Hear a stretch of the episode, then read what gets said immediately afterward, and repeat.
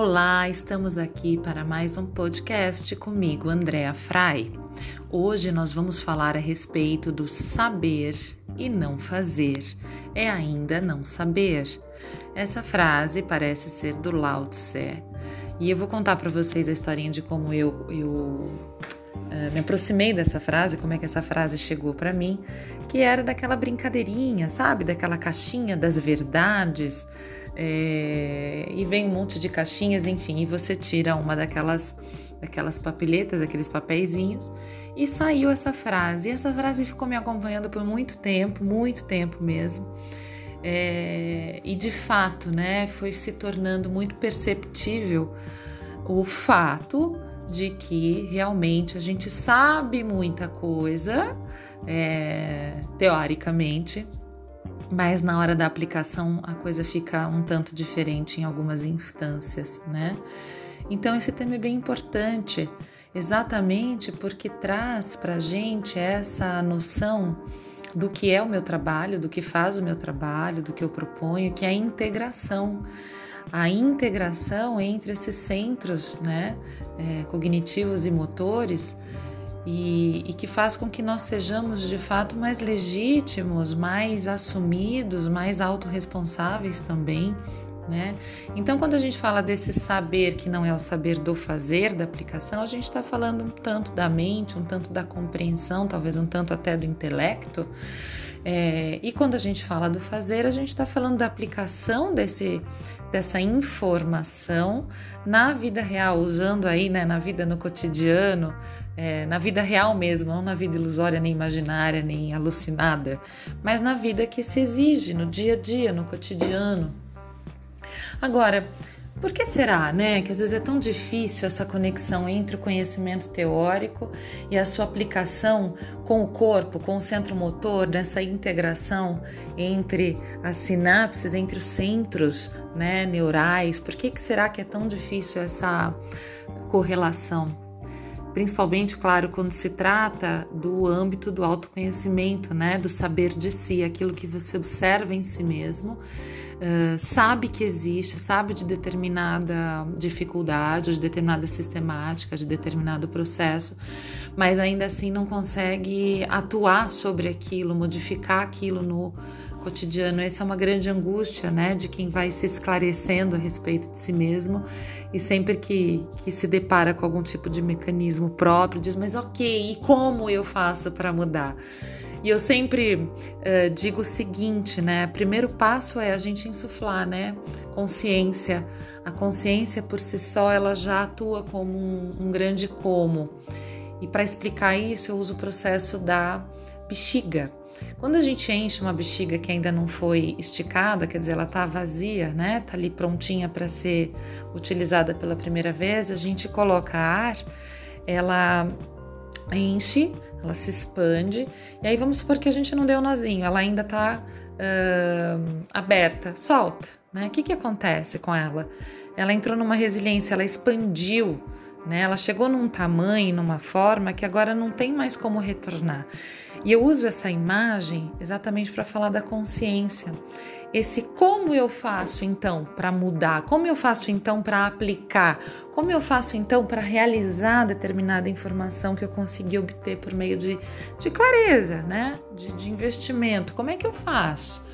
Né? Então eu sempre falo, o primeiro passo é essa uh, soprar essa consciência, colocar e alimentar de consciência, porque assim como na bexiga, o nosso a nossa forma, o nosso tamanho, ele vai se expandindo, evoluindo até um ponto em que as sinapses é, conseguem é, terem modificações suficientes, estímulos suficientes para começarem a formar novos caminhos neurais, para que esses novos caminhos neurais é, propiciem novos estímulos, novas respostas também musculares novas uh, formas de enxergar a realidade e aí a partir também dessa nova forma de enxergar a realidade trazer uma nova forma uh, de aplicação de um determinado conteúdo, tá?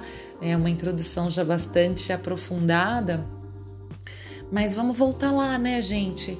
Quantas vezes você já não disse para si mesmo: "Ah, isso aí eu sei, isso aí eu sei". A gente escuta muito isso em rodas de conversa, né? Aquelas rodas de conversas sociais, né? Quando aprofunda uma camadinha fora do assunto, é, parece que já pré-programado, roteirizado numa reunião social, é, normalmente alguém fala: Ah, isso aí eu já sei, passa, pula, né? Mas e aí? E na prática? Será né, que essa pessoa, será que você, será que nós conseguimos de fato aplicar aquilo que você está dizendo saber, né? Ou simplesmente não faz e tudo bem, porque essa história do ah, eu sei disso, mas três pontinhos é, já é absolutamente uma forma até de aceitação social, é uma, é uma forma de uh, compartilhar a humanidade, vamos dizer assim. é curioso, né, gente? E, essa questão da, do que é sociocultural, né? Como isso alimenta e reforça, às vezes, alguns padrões que, na verdade, eles são muito limitantes, são muito disfuncionais para o desenvolvimento pessoal.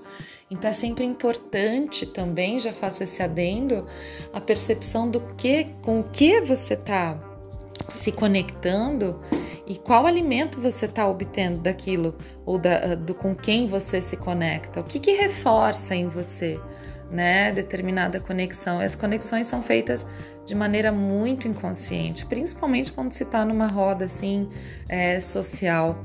Né?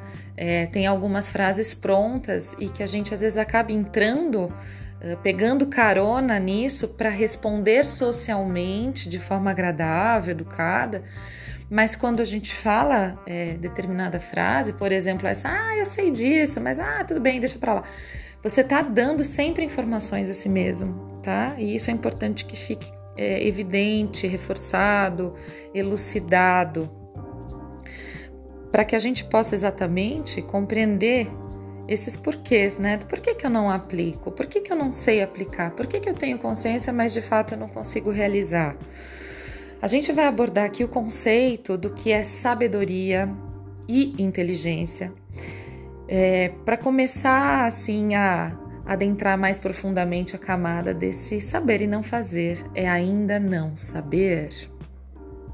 Bom, segundo a PNL, a sabedoria é inteligência experimentada. Eu vou repetir.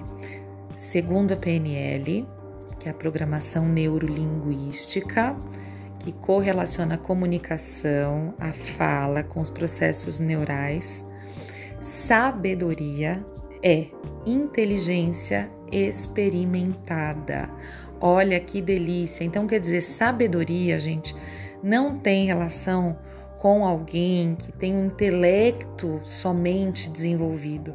Sabedoria é exatamente o tema que eu proponho para hoje, para esse podcast, que é experimentar aquilo que se sabe. Ai, que difícil às vezes que é experimentar o que se sabe. Por que, que eu falo que às vezes é difícil? Porque às vezes a gente precisa de um estado de espírito para estar disposto a se colocar à prova ou se colocar em determinadas circunstâncias onde o sentir vai ser evocado, onde o sentir vai ser exposto, onde o sentir vai devolver a si mesmo algumas sensações que talvez não sejam aquelas sensações que você controla né? Que a gente controle. E por isso, às vezes, experimentar da própria inteligência, ou seja, ser sábio, é algo tão desafiador.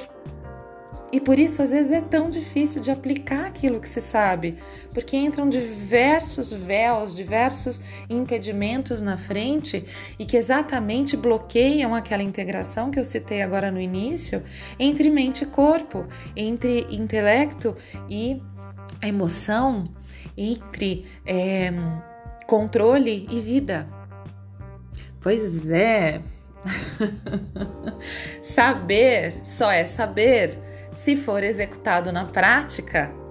E aí você fala, ok, mas então o que é inteligência? Fala para mim. Bom, vamos falar um pouco então da inteligência em separado, né? Lembrando, sabedoria é inteligência experimentada. Mas então o que é inteligência? Inteligência é um conjunto de características próprias de um indivíduo que o capacita ao experienciar. Olha que interessante, gente. O que, que eu estou dizendo aqui? Que inteligência é um conjunto de características individuais próprias de um só indivíduo que faz com que ele se torne capaz, ou seja, é, tenha o poder, a habilidade de colocar-se na experiência. É uma capacidade, a inteligência, unicamente desenvolvida por interações individuais frente a qualquer tipo de evento, de situação, atividade, fenômeno, né? Ao quais, aos quais aqui eu vou chamar de estímulo.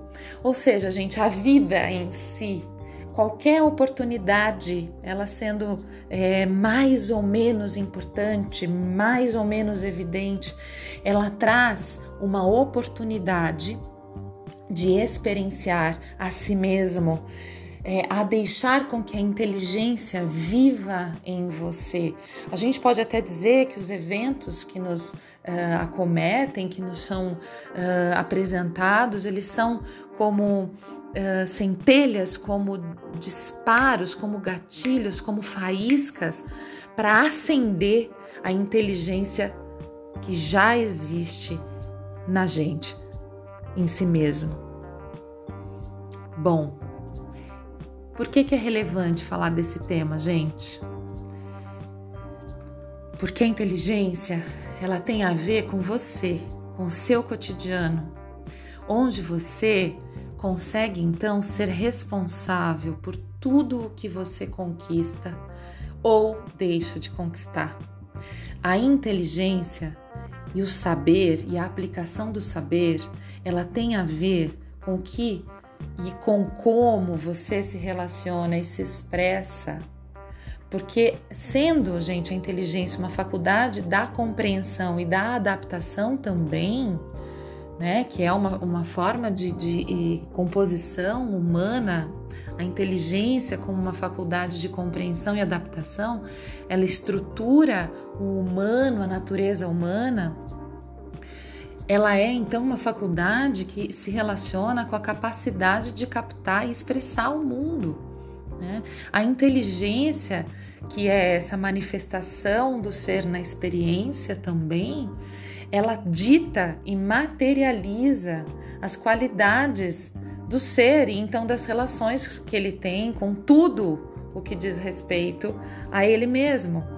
Né? Então, relação não é necessariamente relação afetiva, mas é relação com o seu estudo, com a sua profissão, com o que você come, com o que você deseja, com o que você investe para conseguir é, chegar na ideia do que você tem, né? A área financeira, a área familiar, a área física, a área da eficiência, né? E até da capacidade de discernir. Então, acaba é, sendo muito relevante a gente falar dessa temática, porque ela é, abrange você em uma série de aspectos, centrando você na aplicação do que você é. Olha que interessante. Agora, vamos lá. Para saber como aplicar um saber, é preciso antes conhecer como é que se dá o processo de aprendizagem. E aí, para a gente falar desse processo de aprendizagem, vamos recorrer lá ao estudo da neurociência cognitiva, vamos falar um pouquinho também da teoria é, do filósofo, do filósofo e do psicólogo Jean Piaget, tão conhecido, né? E que é também o pioneiro nas construções sobre o saber. Mas isso vai ficar para o próximo podcast, parte 2 do Saber e Não Fazer é ainda não saber. Segue lá, me acompanha.